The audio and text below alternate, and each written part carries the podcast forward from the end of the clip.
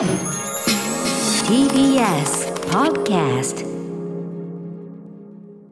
時刻は6時30分になりました。11月16日水曜日。TBS ラジオキーステーションにお送りしているアフターシックスジャンクションパーソナリティの私ライムスター歌丸です。本日水曜パートナーの日々真央子アナウンサーはお休みです。私が一人でお送りしております、えーここからはカルチャー界の気になる人物動きを紹介するカルチャートークのコーナーです。今夜も11月限定のこちらの企画をお送りしています。題してアトロク秋の推薦図書月間。はい読書の秋にふさわしく毎日誰かが次々とやってきては入魂の一冊をご紹介いただくという嬉しい悲鳴の恒例企画でございます、ということで今夜のゲスト推薦人はこの方です。俳優歌手の森崎ウィンさんです。いらっしゃいませ。あーいらっしゃい、あーいらっしゃい。よろしくお願いします。いらっしゃいます。はいこんばんはでございます。こんばんははって来るかなと思ったら、いらっしゃいませ。で、すいません。とんでもございません。いやいや、いいんですけど。勝手勝手な一人喋りの癖がついていやいや、もう最高でございます。ありがすいとうございます。ません。そうなんです。今日本当あの日比さんがね、い、つもいるんですけどあのお会いできるのも楽しみにしてたんですが、まあはい。ちょっとね今回はお休みということで。はいあのやすいませんね私が差しでこんな。いや、何をおっしゃいますか。もうこんなに嬉しいことないですよ。いや私こそでございます。ありがとうございます。はい、ということで、えー今日は7時台のライブダイレクト、えーライブコーナーもご担当いただくということで、えー歌手サイドの、えーご紹介に関しては後ほどそこでするということで、はい。こちらでは俳優森崎ウィンさんのご紹介を私からさせていただきます。これなこれ流れるとさこれ流れるとウィンさんが歌手サイドになっちゃう。どどどどんぶら出てるみたいになっちゃう。あ、確かに。えー森崎ウィンさんは1990年ミャンマー出身。2018年スティーブン・スピルバーグ監督作「レディープレイヤー1」の敏郎役でハリウッドデビューし一躍注目を集められました。その後も話題作に次々とご出演、えーこの番組関連で言うと「えーミツバチと遠雷」「本気の印」あとあのお声の出演でしたが「ラブライフ」から浩二監督、えーそしてアニメーション映画「怪獣の子供吹きあと吹き替え版「キャッツ」この歌なんかもありました、ご出演されております。さらにミュージカル「ウエストサイドストーリー」ジェイミーピピンなどに出演するなどミュージカル俳優としても大活躍中です。来年には人気コミックの「スパイファミリー」のミュージカル版でメインキャラクターの一人ロイド・フォージャーを演じます。これすごいな、いや、すごいことですよね。いや、ありがたいです。ミュージカル版やるんですね。そうなんです。よ。ミュージカルやるんですよ。はい。でも合いそうでもなんかね。あ本当ですか？うんミュージカルが。いやーなんかもうやっぱ初のオリジナルミュージカルになるので、うんうんそういう意味では僕自身も楽しみですし、本当に最高の作品をに携われるっていうのは本当に嬉しいですね。うんうん。はい。あのーまあ、ちょいちょいね番組にもお越しいただいて、はい。その都度にこうあもうあのこの間のあれ良かったですなんつって。ラブライフあの深田浩二監督のはい。今年の僕日本映画の中でも結構やっぱりトップクラスの作品だと思うんですけど、あのまあ、本気の印主演されてのつながりで、あのラジオ DJ の役でですねあまあ、ご声で出られてですね。でも、はい。あのすみませんねあのラブライフの話あいやいや全然ありがとうございます。あのあのラジオ DJ のしゃべりそのもちろん物語の登場人物たちと直接関わる役ではないけども、はいあの矢野明子さんの「ラブライフ」という、そのこの作品が作るきっとなんかな核になっている、あの曲が流れるポイント全映画全体で2箇所ある。うちの1箇所がまさに森崎さんのラジオ番組から流れるというところで、はい。すごい実はめっちゃ重要な瞬間でもあって。そうなんですよ。でしかもタイトルコールもしてるんで。あそうかそうか、はい。そうですよね。そうなんですよ。これ深田さんからこういう、ちょっとやってくれませんかってい。うオファーが来たんですかそうなんですよ、うんであのーまあ僕も別であのラジオやらせてもらってまして、うんうんそれを深田さんが聞いていただいて、うんうん。監督が聞いてあぜひラジオ DJ ではあ。リンクに出てくれないかっていうことで、へいいんですかということで、うんうんうん。ぜひ出させてくださいということになりまして、はい。であのー別日にまあもちろん撮影全部終わった後に撮って、はい。はい。で全体のその何ですか？その構成だったりとかっていうのも、うん。なんかあえて全然説明も受けてなくて、もう本当に監督のもうブース入ってうん。監督の演出のもとで、もうその通りにやって、はい。で上がりを見たらああいう状態になっていて、あのすごいシーンのところで流れてたんですねっていう。監督これはみたいな。ことにはなりました後々は、はい、でそれで深田さんはどんなリアクションだったんですか？ああそそうなんですよなんかもうやってやった感すごいありました。よいや、はい。でも本当にあの素晴らしい作品でしたし、はい。あそこでその優しい森崎さんのそのラジオのからのお声っていうのが、はい。こうなんていうかなシーンとして状況としてはもうなんていうかちょっとなんていうか現実に起こりうるはい。きついことのもう結構極限みたいな時間帯の中はい。に入ってくるというところで、はい。やっぱりあの森崎さんの優しいお声であることスムースなこの語り口これがすごい効果を上げてるんだと思ったんですよね。ありがとうございます、はい。いや嬉しい。もう森崎ウィンファンとしても、おこれウィンさんいい使い方するわ、さすが岡田監督上がってるなんつって。うん。すごいですよね、はいしかもこの「ラブライフ」僕も劇場であはい。の試写とかじゃなくてはい自分で普通に見に行ったんですよ、はい。であのーえっと聴覚障害者っていうんですか、うんうん。あのその、はい。字幕はい。が全部ついてるバージョンもありまして、はいはい。あえてそっちを選んでみたんですね。なんかもう本当に劇中で、まあ、僕ら台本もらったら「とがき」って言われる、はいはい。ここでこういうことが起きてこういうふうになってますとかっていう説明が文字でもこう説明されてて、はいすごく新鮮ななんか新しい体験をはい。しました。劇中のね登場人物を、まあその老当事者である下川友さんが演じられてい。るそ,、こでそういうちゃんとだからふあの深田さんはすごいですよね。そういうこうはい。ユニバーサルな上映スタイルみたいなところもはい。ちゃんと意識して作品作られてて、そういう意味でも僕日本トップレベルだなって相変わらず思いますねやっぱね。はい、ということですいません。ちょっとラブライブな話になんます。はい、ということでこの後、まあ、本のご紹介をいただくんですけど、まずあの森崎さん日頃から本って結構読まれますか、そんなに僕読まないんですよ実は。うんうん。うんであのハマったらバッて読んじゃうんですけど、ええ。あんまりこう定期的にこう常に何かを読んでるっていうタイプではないですね。うんうん。まあね常にそれこそ台本かなんかを読んでなきゃいけないってい うのはね。ありますもんね常に何かしらね、うん。読むとして例えばはい。本を読むとしたらどういう時に読むとかってありますか？結構現場のその待ち時間だったりとか、うんうん。なんかあえてその台本から一回離れたいはいはい。瞬間も、脳内をリフレッシュしたい時とかにこう読んだりとか、うんうん。家でこうゆったり読むっていうのが、うん。最初はそれをやりたくてなんか自分が座り心地いいソファーとかも買ってみたんですけど、うんうんうん。なんかなかなか家でこうゆっくり読むっていうよりかは、うんうん。家ではアニメばっかり見ちゃうんで、うんうんうんうん。あ読まないなとか思いながら、うんうんうん。そうですね現場のなんか待ち時間で車の中でうんうん。こっそり読んでるとかありますね。そういう時にこう、はい。読まれるこう本の好きなお好きなジャンルとかあるんですか、まあ、結構推理系とかが、へえミステリー。はい、ミステリー系が結構好きかもしれないです、へー。あ面白いですね。あんまり重いのとかは、ちょっとやっぱこう気分、こうあんまりそこを耐えれる瞬間っていうのが選ばれあその、なんていうんですか、うん。あのーはい。限られてるので。そっちにあんまり引っ張られすぎちゃってもね。そうなんですよ。なんかみたいな。役柄にねこっちもこっちであるのにってことですもんね。そうですね、うん。なのでなんかこうワクワクするなんか子供の時から結構そういう推理系とかがやっぱ好きだったので、へはい。なるほど。ちょっといずれそっちのご紹介もいただきたい感じですけども。そうですね。はい、ぜひ。ということででも今回はね、はい。ちょっとあこの角度かというねあっと驚く角度からご本を紹介していただきますので、えーお知らせの後森崎ウィンさん入魂の一冊ご紹介いただきます。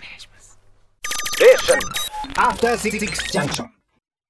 森崎ウィンさんのねあのレディープレイヤー1の時にいただいたことをまだこすってる。いやいや。4年前にもあったやつまだこすってありがとうございます。えー生放送でお送りしているアフターシックスジャンクションここからはアトロク秋の推薦図書月間ということで今夜のゲスト推薦には俳優歌手の森崎ウィンさんです。改めてよろしくお願いします、よろしくお願いします。本当すいません。要所要所でもう何回使ってんだっていうね。いやいやもうもうもうあのすれ払わないっていうのはやっぱこうデジタルの強さですよね。確かに。はいもうありがたい。音がはい。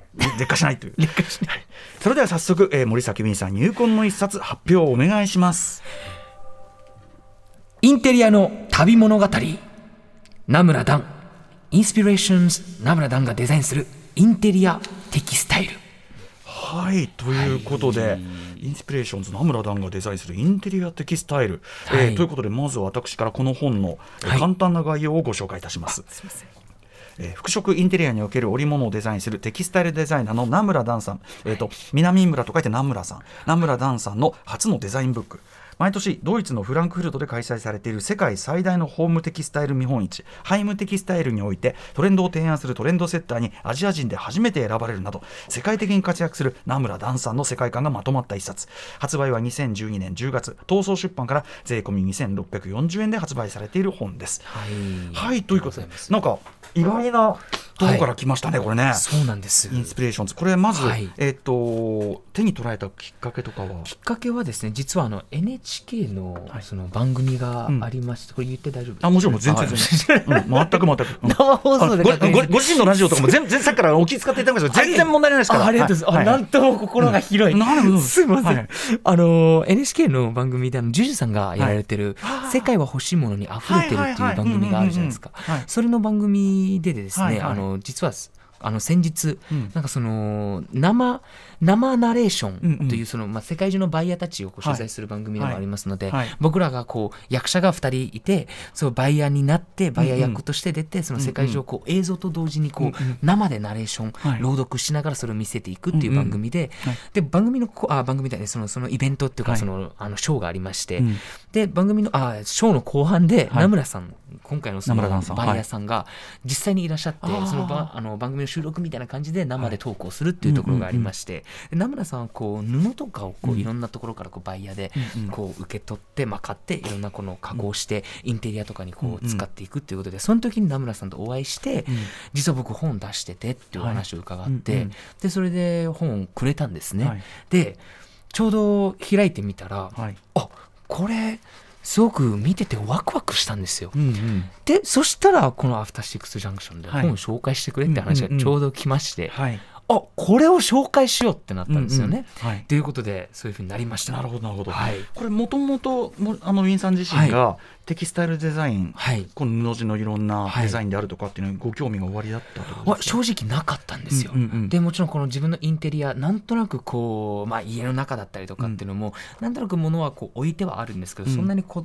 細かくこだわっていくとか、うんうん。っていうことまではできていなくて、はい。でこの本読んでると、はい。なんか読んでるっていうのも見てるうんうん。となんかやっぱり写真がね綺麗な写真可愛らしいもう確かに見てるんですよでそれがあるとなんか自分のインテリアっていうか自分のリビングもなんかうん。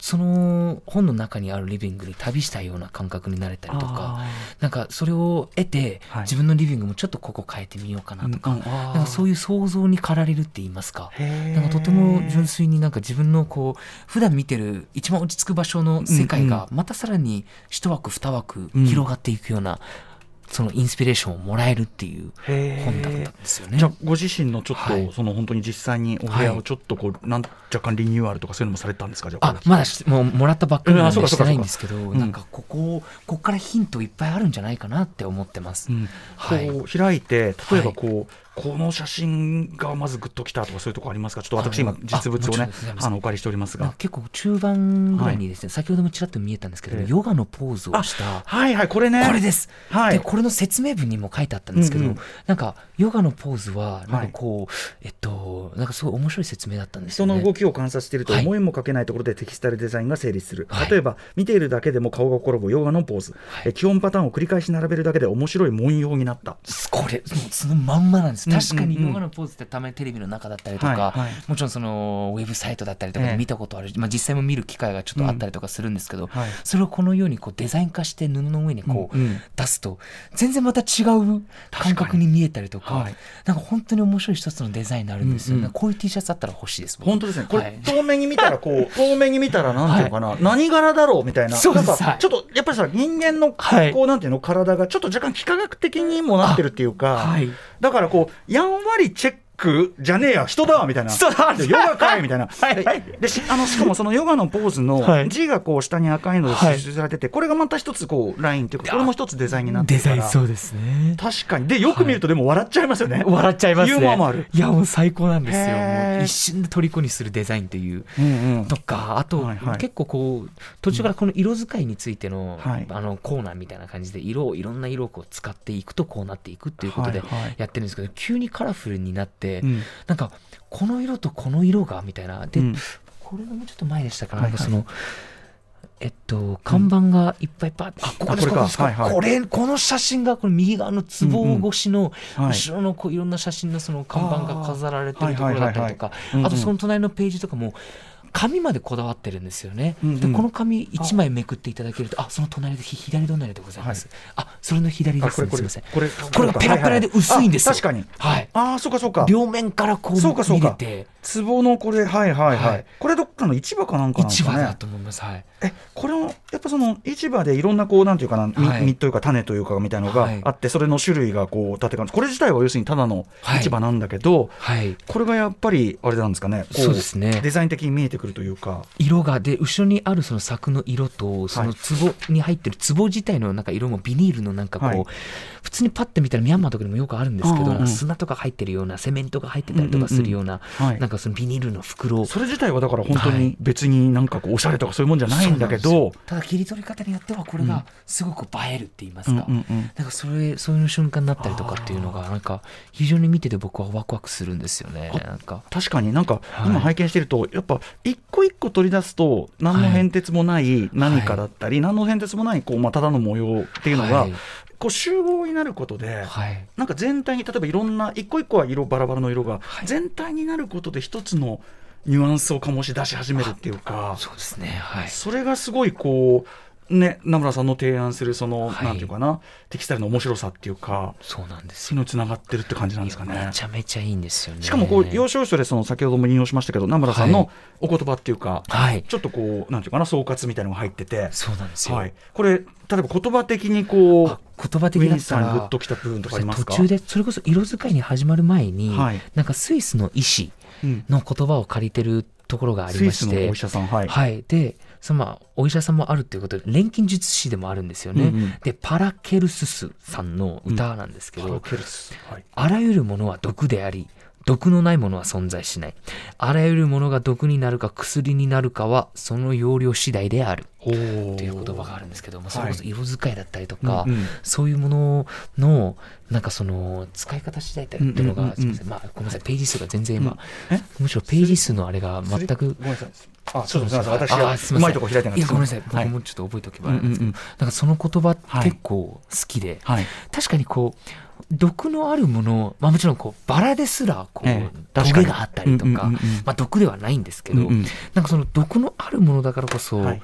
こう使い方によっては、うん。なんかそれが毒になるか薬になるかっていう、はいなんかその、うん。お酒も飲みすぎたら毒になるけど、はい。なんか本当にちょびちょびなる飲むんだったらうんうん。薬になる場合もあると、はい。まあ、お酒の種類にもよると思うんですけれど、はい。はい。はいうん。とかも含めて。百薬の長なんても言いますからね。あはい、なんかそれを、はい。その言葉を聞いた時うんうん。になんか、ああなんなんかすごく感じるものがあったんですよね。あのそれはおそらくだって、そのウィンさんも、まあ、僕らもはい。例えば音楽を通じて何か作るとか、あとははい例えば俳優さんとしてはい。ある作品を作るっていう時に、そのやっぱりそこには何かしらのそのだから毒っていうか、はい、その人をの何かを揺るがす何かっていうか、安心この安定させない何か要するに世の中を攪拌するっていうか乱す、はい、でもそれはただぐちゃぐちゃやればいいってことじゃなくて、はい、バランスだっていうか、そうね。このの名村さんの他のページでその日本人はバランスをねと尊ぶけどもあそれはすごく正しくて、すね。あの全ては全体のバランスなんだみたいなことをあ書いてますね書いてまさにそれ、はこれって多分そのあらゆるものは毒というこの発言が引用されてるのと完全に対になってるというか